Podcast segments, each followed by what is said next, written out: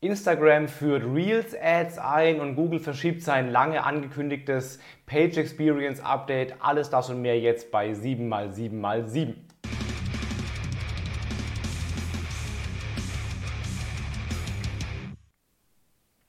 Hi, mein Name ist Felix Beilharz. Herzlich willkommen zu 7x7x7, den Online-Marketing-News. Du bekommst jetzt wie jede Woche an dieser Stelle die sieben wichtigsten News der letzten sieben Tage in ungefähr sieben Minuten. Countdown-Timer läuft. Wie immer am Anfang die Verlosung zu gewinnen gab es das Buch Crashkurs Digitales Marketing von mir und gewonnen hat äh, bei YouTube die äh, Userin Katrin Siemens. Katrin, wenn du das hier siehst, schreib mir eine Mail, du hast das Buch gewonnen und kriegst das demnächst zugeschickt. Schick bitte deine Adresse einfach per DM. Diese Woche gibt es zu gewinnen wieder ein Buch und zwar dieses Mal Fokus von meinem lieben Kollegen Hermann Scherer, ein Taschenbuch mit irgendwie 300 irgendwas Seiten, 350 Seiten über das Thema Erfolg heißt Fokus, lohnt sich zu lesen und kannst du hier gewinnen, indem du einfach kommentierst, welche der sieben News für dich am wichtigsten, neuesten, relevantesten, spannendsten, schönsten, tollsten oder hilfreichsten äh, war. Einfach kommentieren unter einem der Videos hier und dann kannst du nächsten Sonntag dieses Buch gewinnen. So, wir legen los mit der ersten News, nämlich Instagram führt Reels Ads ein. Ab sofort wird das ausgerollt, auch schon in Deutschland, allerdings nur für ausgewählte Unternehmen, wird aber nach und nach für alle ausgerollt, sodass Unternehmen jetzt Ads schalten können zwischen den organischen Reels.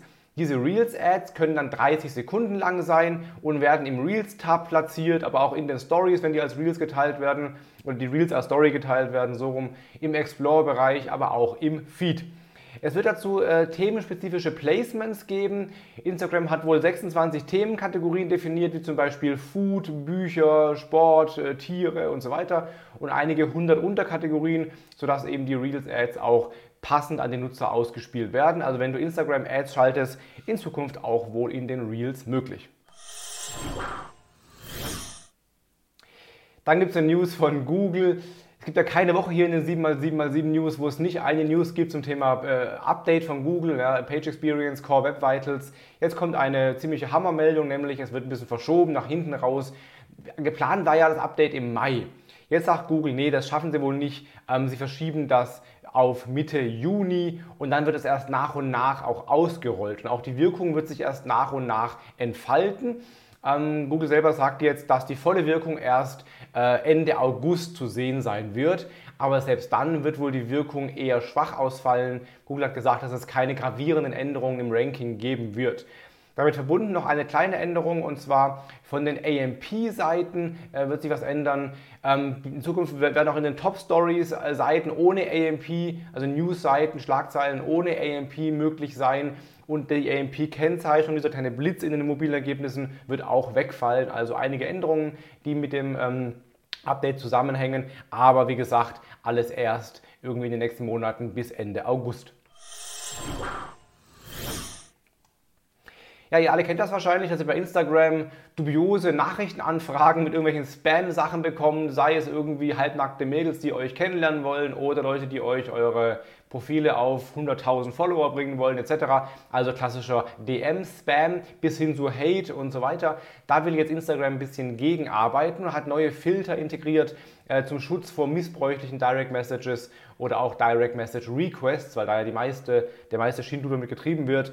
Ähm, Instagram hat selber jetzt eine Liste erstellt mit häufigen Spam-Keywords und ganz spannend auch Emojis, die oft in, ähm, in, DM, in Spam-DMs äh, verwendet werden und filtert die eben jetzt stärker raus. Da gibt es einen eigenen Ordner für, ähm, ähnlich wie bei Facebook auch, Nachrichtenanfragen-Ordner und Spam-Ordner, wo du dann in Zukunft diese rausgefilterten Direct-Message-Anfragen äh, gucken kannst.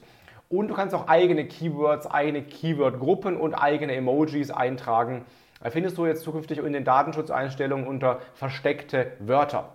Ebenfalls neu ist, wenn du ein Konto blockierst, dann werden auch alle weiteren neuen Konten, die der User angelegt hat, dann ebenfalls mitblockiert. Also du als Person bist quasi dann verbrannt bei, bei Instagram und kannst nicht einfach neue Konten anlegen. Dann gibt es eine ganz kleine spannende News von äh, Google, ähm, die wir schon seit Jahren predigen eigentlich. Und zwar Ähm, Google legt ja großen Wert auf Trust und auf Vertrauen und ähm, dieser Trust entsteht unter anderem auch durch einen, einen erkennbaren Autoren, der eben in dem Thema irgendwie relevant ist und wichtig ist und da häufiger auch publiziert. Deswegen ist es sinnvoll, Autorenseiten anzulegen auf Webseiten, gerade in so diesen YM, YL-Bereichen, also ähm, Medizin, Gesundheit, äh, Finanzen, so da wo eben wirklich ernste Themen besprochen werden, sind Autorenseiten eigentlich unverzichtbar. Jetzt hat Google aber gesagt, dass auch Verlinkungen zu Social-Media-Seiten auf der Autorenseite hilfreich äh, sein äh, können. Das heißt, wenn der Autor wirklich auch bei LinkedIn ist, bei Facebook ist und so weiter und da immer häufiger auftaucht in diesem Thema, scheint sich das irgendwie auf den Trust auszuwirken. Also ist die Empfehlung, mach Autorenseiten, die aber auch Verlinkungen zu den jeweiligen Social-Kanälen dieses Autoren enthalten. Dann hat LinkedIn ein paar Tipps gegeben für Stories, ähm, was man gerade was, was, was Firmenseiten mit Stories tun können. Da gibt es so fünf oder sechs äh, Tipps, die jetzt sehr allgemein gehalten sind, aber ich will es mal kurz vorlesen. Das eine war Educate your audience, ne, also sollst eben educational Content ähm, posten, gerne dann auch mit Swipe-Up-Link zur Website, wo halt mehr dann publiziert wird. Dann war äh, Highlight Your Product, dass du dein Produkt eben ein bisschen vorstellst, zumindest gelegentlich. Es soll nicht nur äh, Werbung sein, aber als gelegentliches Feature ganz hilfreich. Add a Human Touch, ne, dass du Menschen zeigst, zum Beispiel mit kurzen Videos, mit Einblicken hinter die Kulissen von Menschen und so weiter. Persönlichere Stories. Ähm, share e-, Event-Updates, haben sie gesagt, eben bei Online-Events zum Beispiel mit Screenshots vom, vom Bildschirm oder Offline-Events eben mit echten Einblicken, kurzen Videos. Share Bite-Sized Information, also eine kurze Häppchen. LinkedIn schlägt zum Beispiel vor, ein paar Slides zu machen mit kurzen, knackigen Häppchen und dann die letzte Slide eben in den Stories mit Link zur Webseite, wo dann mehr darüber steht. Und Interact with Viewers, also es gibt ja wenig Interaktionsmöglichkeiten aktuell, aber zum Beispiel Quizzes kann man da einrichten oder Fragen stellen an die User. Also mit Usern interagieren ist auch hier eine gute Idee. Dann eine News von äh, Twitter. Twitter hat ja Twitter Spaces äh, ausgerollt oder rollt das aus. Ähm, die Audio-Version, ein Angriff auf Clubhouse, wie ja alle Kanäle gerade, sogar Reddit übrigens, äh, Audio-Features jetzt anbieten. Auch Twitter macht das mit Spaces schon sehr aktiv und haben jetzt auch äh, wohl einen Webplayer äh, eingebaut oder planen den gerade zumindest ein. Der soll dann kommen. Ein Webplayer, der sowohl am Desktop als auch am, am Smartphone äh, funktionieren wird. Und der Clou ist der, dass du den abspielen kannst weiterhin, diesen Raum, während du was anderes machst. Also wenn du Clubhouse zumachst, ist ja quasi alles weg. Wenn du aber Twitter Spaces den Webplayer nutzt, in der App zum Beispiel, dann kann das Audio eben weiterlaufen, während du zum Beispiel im Browser was anderes machst oder andere Apps benutzt oder so, also im Hintergrund. Und das ist halt cool, weil du dann damit eben diesen Audio auch in den Arbeitsalltag zum Beispiel integrieren kannst. Während jemand irgendwas tippt, kann er eben nebenbei noch ein bisschen dein Audio hören. Also bessere Integration in den Alltag der Menschen. Deswegen vielleicht ein gutes Feature für Nutzer, die zukünftig Twitter Spaces Audio nutzen wollen. Und schließlich YouTube erklärt ein bisschen was zu seinem Recommendation-Algorithmus, wie Videos empfohlen werden. Früher war das offenbar bis 2011 so eher ähm, aufgrund von Views und Klicks, also rein ganz simple Kennzahlen, die auch beide relativ gut gefaked werden können oder mit Clickbaits ja auch äh, mit, mit äh, reißerischen Titeln ähm, manipuliert werden können. Jetzt äh, seit 2015 nimmt Google äh, oder YouTube deutlich mehr ähm, User-Faktoren mit rein, nämlich die Zufriedenheit von Usern und auch die Seriosität des Kanals ist zum Beispiel die View-Time ein wichtiger Faktor. Je länger ein Video geschaut wird, desto eher wird es auch anderen Usern weiterempfohlen. Das war früher eben nicht der Fall.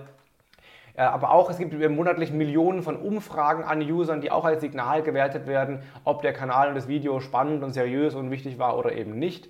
Aber es gehen auch Likes mit ein, Dislikes, Shares und andere Nutzerempfehlungen. Also die Empfehlung ist, optimiere nicht auf Views, sondern stell den Nutzer und seine Interessen in den Mittelpunkt, damit das Video wirklich auch, auch anschaut, auch mit dem Video interagiert, vielleicht kommentiert und so. Und dann wirst du auch dann deutlich ähm, eher empfohlen in den Recommendations von YouTube. Wenn dir diese sieben Tipps geholfen haben, interagiere gerne mit diesem Video, lass mir gerne einen Kommentar da, ein Like da, ein Abo da. Und wenn du das Buch Fokus von Hermann Scherer gewinnen willst, kommentiere, ähm, welche dieser sieben News dir am meisten geholfen haben. Und dann sehen wir uns in einer Woche wieder hier. In diesem Sinne, hab eine starke Woche, bleib gesund, hau rein, dein Felix Beilharz.